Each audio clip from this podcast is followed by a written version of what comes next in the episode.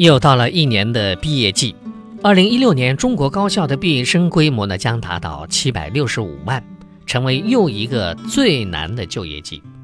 多份的招聘网站的报告显示，在二零一六年高校的毕业生当中，有不少大学生降低了求职薪资的预期，其中百分之六十以上的毕业生的期望薪资呢低于四千元。因为收入不高，很多毕业生呢只能依靠父母，成为啃老族了。同时，在毕业生当中，卡奴月光族呢也并不少见。那么，毕业生应该如何摆脱财务困境呢？挖财理财专家表示，毕业生应该清晰自己的财务状况，提早做好财务规划，学会从毕业就开始理财。那么，刚接触理财的毕业生应该如何做出理财规划呢？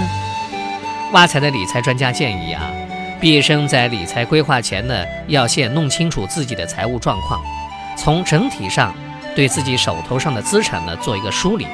那具体一点说呢，就是把手头上各个银行卡里面的现金、信用卡里面的欠款，还有一些金融资产，比如说股票、基金等，都要全部的梳理一下。按照金融资产类别呢，把它画成一个饼图啊。梳理完财务状况。第二步呢，就是根据自己的目标制定一个合理的理财规划了。另外呢，因为刚刚开始接触理财，毕业生理财应该以积累经验、初步学习为主，重在一个基础的累积，注意减少不必要的开支。平时可以通过记账的方式来调整消费的支出。对大部分有一定收入但结余一般的毕业生来说，有计划的强制存钱是理财的开始。具体到理财产品的选择，挖财理财专家表示，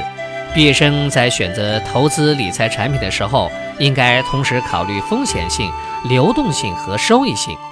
呃如何平衡好这些呢？就是资产配置要做的事情了。挖财的理财专家建议啊，可以通过一些策略来做资产的配置，比如说投资组合保险策略。就是现在将一部分资金投资于无风险的资产，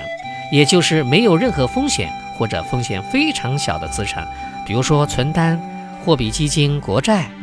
通过这些无风险资产呢，来保证资产组合的最低价值，然后呢，再将其余的资金呢投资于风险的资产，也就是那些收益率不确定并且可能带来损失的那部分高风险资产。比如说股票、衍生金融产品等等，通过投资这些风险资产呢，来追求资产的升值潜力，并随着市场的变动调整风险资产和无风险资产的比例，还有动态平衡的策略，就是根据资本市场的环境、经济条件等，对资产的配置状态呢进行动态的调整，从而增加投资组合的价值。另外呢，挖财理财专家还告诫毕业生，要结合自己的风险承受能力，制定资产配置的收益目标，不能抱着不切实际的收益率幻想。长期下来，一年有百分之十的回报，已经是相当可观了。